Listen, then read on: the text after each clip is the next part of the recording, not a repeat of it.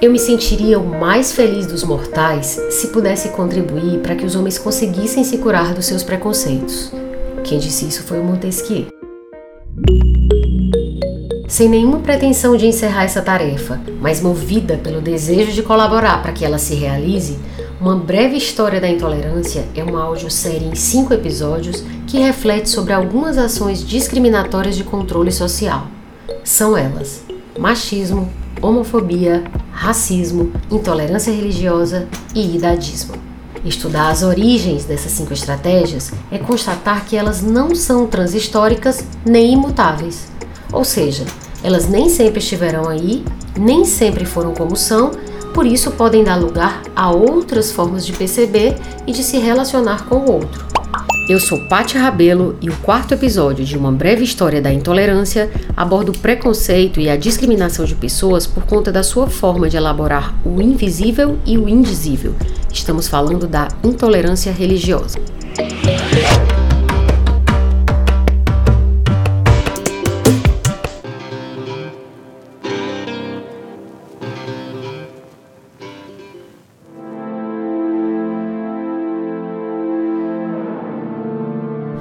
Teólogo e educador pacifista Marcelo Rezende Guimarães fala que a intolerância está na raiz das grandes tragédias mundiais.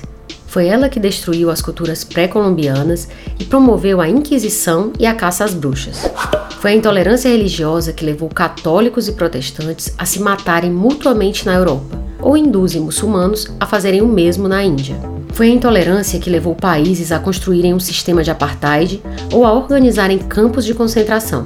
Por trás de cada manifestação de barbárie que a humanidade teve a infelicidade de assistir e testemunhar, o que redundou em numerosos massacres e extermínios, esconde-se a intolerância como arquétipo e estrutura fundante. E entre todas as formas de intolerância, a intolerância religiosa talvez seja uma das mais, se não a mais, contraditória. Isso porque a religião teria como um de seus propósitos principais justamente promover a solidariedade, a união, a paz e o respeito ao próximo, ideias que estão expressas em praticamente todos os livros sagrados.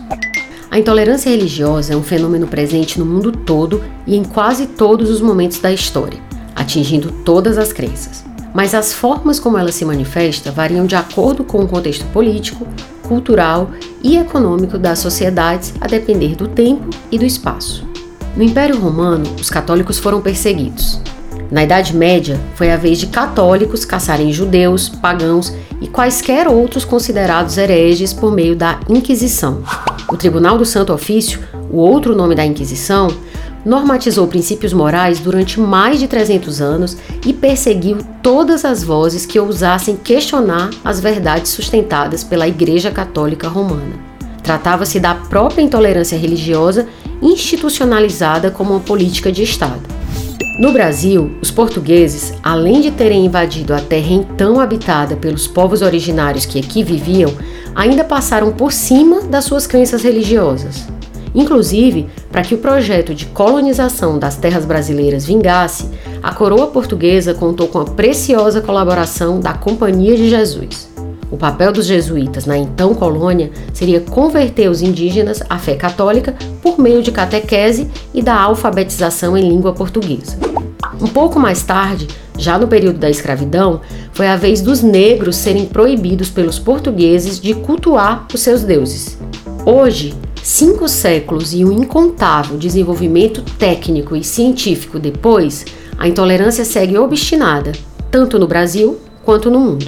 A economista Talita de Carvalho desenha um pequeno mapa da intolerância que, se nos dá uma ideia, de modo algum esgota o alcance dessa discriminação. Ela fala: Em Myanmar, país vizinho da China e da Tailândia, está acontecendo o genocídio já denunciado pela ONU de uma minoria muçulmana que vive na região, chamada Rohingya. No Tibete, há um conflito entre os budistas e o Partido Comunista Chinês, que matou milhares de tibetanos e causou a destruição de diversos templos. No Sudão, há uma guerra civil há décadas, que, dentre outras motivações, está relacionada à divisão entre muçulmanos e não muçulmanos. E no Iraque, os conflitos entre as correntes sunitas e xiitas da religião islâmica já foram responsáveis por milhares de mortes. Também existem casos de preconceito ou proibição a práticas de determinadas religiões, como aconteceu com as mulheres islâmicas que foram proibidas de usar o véu em alguns países da Europa. Para o sociólogo e professor Antônio Osaí da Silva, em termos históricos, a raiz da intolerância religiosa está na transição das religiões politeístas para as religiões monoteístas. Isso porque, ao reconhecer a existência de um Deus único, as religiões deixaram de aceitar a existência de outros deuses, como se não fosse permitido haver concorrência. É daí que surge a ideia de guerra santa, isto é, a realização de conflitos para afirmar a concepção de um só Deus. Para o professor, a intolerância é resultado do medo, da insegurança e da necessidade do ser humano em possuir certezas, mas ela também é alimentada e podemos dizer instrumentalizada por grupos de poder e interesses. A crença de que uma religião é legítima, que encerra em si toda a verdade, assim com V maiúsculo, e, portanto, deve se sobrepor a todas as outras, está na base do que é conhecido como fundamentalismo religioso. Grupos religiosos fundamentalistas promovem a incitação ao ódio e à intolerância religiosa a partir do momento em que elegem uma verdade absoluta sobre a qual jamais aceitarão qualquer questionamento.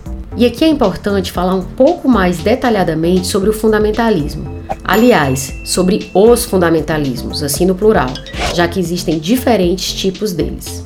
Apesar de o fundamentalismo islâmico ser o que mais aparece nas manchetes, há também fundamentalistas cristãos e judeus. Mas se engana quem imagina que o fundamentalismo se limita aos grandes monoteísmos.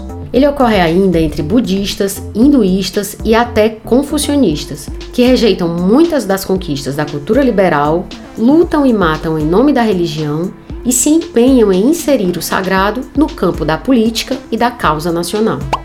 Para o filósofo Roberley Panazevitz, fundamentalista é aquele que está muito mais interessado em guardar a letra da doutrina do que em fazer vivificar o seu espírito. A interpretação atualizada é um risco para uma mente fundamentalista, pois pode vir a perder sua verdade original, primitiva. Assim, a sua maneira de ler a letra da doutrina é que deve ser preservada. Nesta perspectiva, se sua forma de apreender a verdade é absoluta, significa que ninguém mais poderá chegar à verdade, a não ser através da sua forma de apreendê-la. Esta compreensão gera intolerância e desprezo pelo outro e pelas outras maneiras de compreender a verdade, provocando inclusive práticas violentas. Segundo a estudiosa da religião Karen Armstrong, um dos fatos mais alarmantes do século XX foi o surgimento de uma devoção militante, popularmente conhecida como fundamentalismo, dentro das grandes tradições religiosas. Suas manifestações são às vezes assustadoras. Os fundamentalistas não hesitam em fuzilar devotos no interior de uma mesquita, matar médicos e enfermeiras que trabalham em clínicas de aborto, assassinar seus presidentes e até derrubar um governo forte. Os que cometem tais horrores constituem uma pequena minoria, Porém, até os fundamentalistas mais pacatos e ordeiros são desconcertantes, pois parecem avessos a muitos dos valores mais positivos da sociedade moderna. Karen nos explica que os primeiros a utilizar o termo fundamentalismo foram protestantes americanos no início do século XX. Eles passaram a se denominar fundamentalistas para se diferenciar dos protestantes mais liberais que, a seu ver, estavam distorcendo a fé cristã. Os fundamentalistas protestantes queriam voltar às raízes e ressaltar o fundamental da tradição cristã, que eles identificavam como a interpretação literal das Escrituras.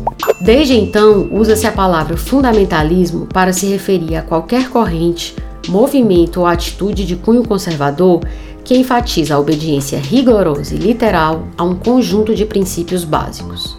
Agora, se isso parece sugerir que o fundamentalismo é monolítico em todas as suas manifestações, eis um equívoco, pois cada fundamentalismo possui uma lei e uma dinâmica própria. Mas, muito embora de fato exista essa pluralidade, todos os fundamentalismos obedecem a um determinado padrão, diz Karen.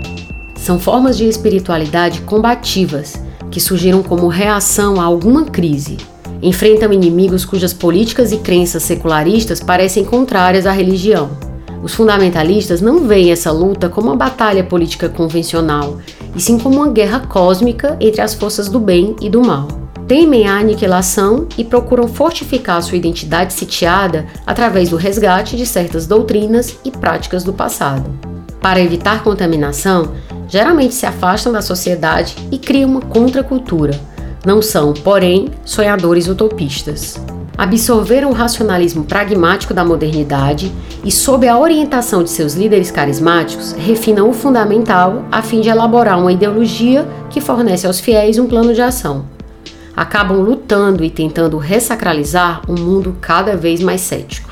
Como já vimos neste episódio, em todos os tempos e em todas as tradições, sempre houve quem combatesse a modernidade de sua época mas o fundamentalismo em si é um movimento do século XX por excelência, mais precisamente do final da década de 1970.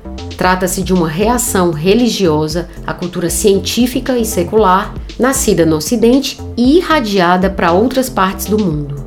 Karen explica: os movimentos fundamentalistas contemporâneos têm uma relação simbiótica com a modernidade. Podem rejeitar o racionalismo científico do Ocidente mas não tem como fugir dele. A civilização ocidental mudou o mundo. Nada, nem a religião, será como antes. Em todo o planeta, há pessoas lutando contra essas novas condições e vendo-se obrigadas a reafirmar suas tradições religiosas, que foram concebidas para um tipo de sociedade inteiramente diverso. Roberley Panasiewicz faz uma observação que é importante colocar como adendo quando o assunto é fundamentalismo. Sua origem histórica encontra-se no universo religioso. Entretanto, a sua abrangência na sociedade atual ultrapassa esse universo e ocupa o espaço da política e da economia, carregando consigo um traço claramente ideológico. Ter consciência de sua pluralidade é resguardar as várias especificidades que o fenômeno vem produzindo. De uma forma anedótica, dá para dizer que santa ignorância é a padroeira dos fundamentalistas sejam eles fundamentalistas religiosos ou de outros campos. No Brasil, uma denúncia de intolerância religiosa é feita a cada 15 horas, mas é bastante provável que esse número seja ainda mais alto, uma vez que muitos crimes sequer são denunciados. Detalhe: isso porque a liberdade religiosa é um direito constitucional por aqui. E espelhando o racismo da sociedade brasileira, as religiões mais atacadas são justamente as de matriz africana, como a Umbanda e o Candomblé. Em segundo lugar, vem as religiões evangélicas e, em terceiro, as espíritas. O professor Sidney Nogueira explica que desde 1977, quando a primeira Igreja Universal do Reino de Deus foi fundada no Rio de Janeiro, a perseguição às tradições de origem preta, umbanda, quimbanda, candomblé e afins, se agravou. Sidney conta que isso criou uma espécie de espetáculo violento contra tudo que aparentemente for identitária, filosófica e liturgicamente relacionado às influências africanas no Brasil. Forças políticas se aliaram à demonização das comunidades tradicionais de terreiro, um projeto de poder se fortaleceu e a intolerância religiosa tornou-se igualmente esse lugar de pseudo-heróis salvadores do Brasil contra vilões responsáveis por todos os males da sociedade e da alma humana. Ou seja, as tradições de origem africana foram pintadas como inimigo comum, como o outro a ser temido, combatido e eliminado. O professor e analista Fernando Henrique conversou comigo sobre a atitude psicológica do misoneísmo, um dos vários fatores que pode estar ligado ao fenômeno da intolerância religiosa. Eu acho que o primeiro ponto que a gente pode falar na questão da intolerância religiosa é sobre o misoneísmo.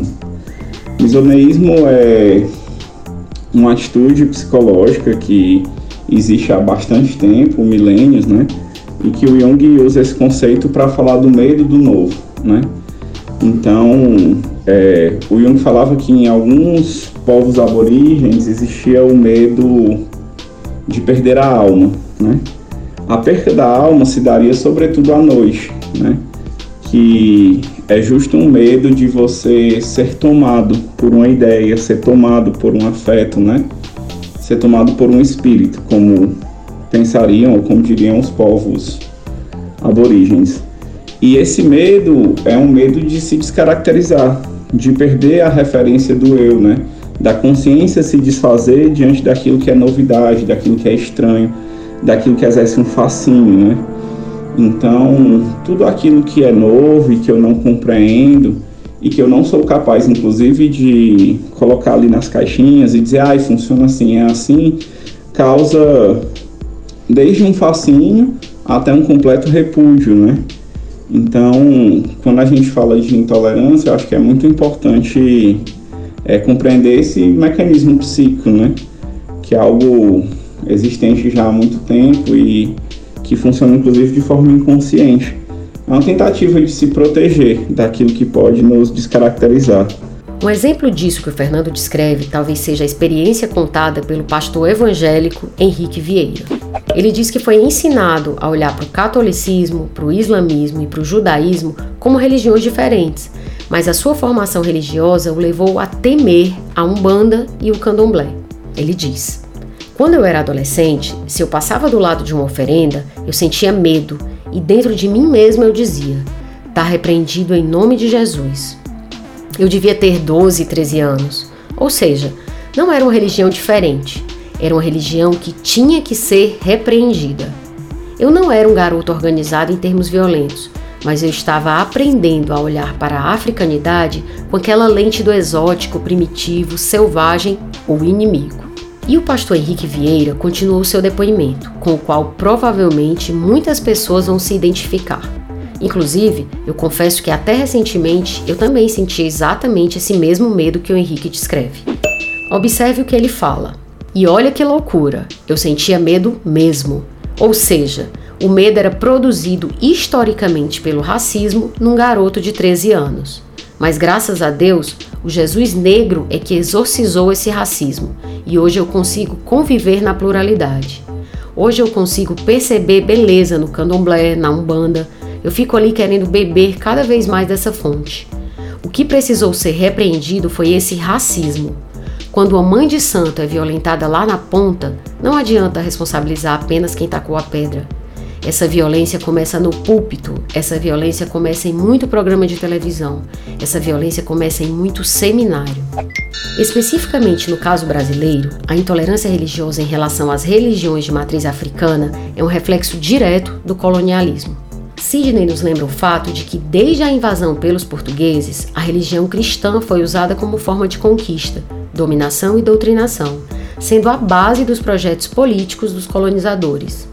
Desde então, o que se observa é o apagamento e o silenciamento das crenças originárias e, mais adiante, das crenças de origem africana, ou seja, crenças não eurocêntricas, explica Sidney. O professor e analista Fernando Henrique que há pouco falou sobre o conceito de misoneísmo, explica como a intolerância religiosa se relaciona com a inconsciência dos próprios problemas psíquicos. Quando Jung visitou os países do leste do continente africano em 25, que ele voltou para a Suíça, ele percebeu que é, ele precisava lidar com a magia e com a feitiçaria não da África, mas do interior da Suíça. E magia é um termo que se usa religiosamente, ou historicamente se usava esse termo, é, para falar do que hoje a gente diria que é psicológico, né, que é psíquico. Porque o psíquico é aquilo que a gente não consegue ver, mas que atua, né? É, que existe, né? Uma fantasia, uma imaginação, por mais que não exista concretamente ela nos influencia profundamente, né? Basta eu achar que o meu colega me detesta e quer fazer, quer fazer algum mal a mim que eu vou naturalmente ser hostil com ele, né? Mesmo que ele não tenha feito nada. É, e aí eu acho que na questão da intolerância religiosa, o que acontece é um não reconhecimento dos problemas da alma ou dos problemas psíquicos, né? É, a religião desde sempre foi uma tentativa de elaborar e dar forma e dar um corpo para essas coisas que são invisíveis e que são indizíveis, né? E aí, na verdade, quando se combate ou quando se procura destruir uma religião e uma cultura, de certa forma é, a gente está tentando se destruir, porque em parte, a gente reconhece no outro a nós mesmos, né? Então, o que me parece é que há uma profunda inconsciência dos problemas psíquicos da alma, né? É, e aí, no fundo, quando as pessoas têm medo do mistério, têm medo daquilo que elas desconhecem, elas não têm medo de algo que é somente exterior, mas elas têm medo da própria alma, do próprio fundo psíquico, daquelas ideias, pensamentos, daquelas perturbações que normalmente só aparecem à noite, né? Ou normalmente só aparecem quando a gente está sozinho. E aí tentar destruir uma cultura ou tentar destruir culturas e religiões não vai apaziguar as angústias, ansiedades, os medos, né? É como dizia o poeta, as estrelas do teu destino jazem no teu peito, né? Então, as questões, os problemas é, do ódio, do medo, da intolerância também estão dentro de nós, né? E talvez se a gente levasse mais a sério o que a gente chama de psico, se a gente levasse mais a sério a nossa própria alma, e se a gente tivesse alguma confiança de que algo de bom pode sair de nós, talvez a gente pudesse olhar para dentro e descobrir que na verdade a gente é muito mais parecido, né? Ou que a gente é tão vulneravelmente humano e que todos nós precisamos talvez elaborar respostas, né? Que não estão dadas, que não estão só no mundo, né? Mas que estão justo na relação entre nós, os nossos medos, expectativas e o mundo inteiro.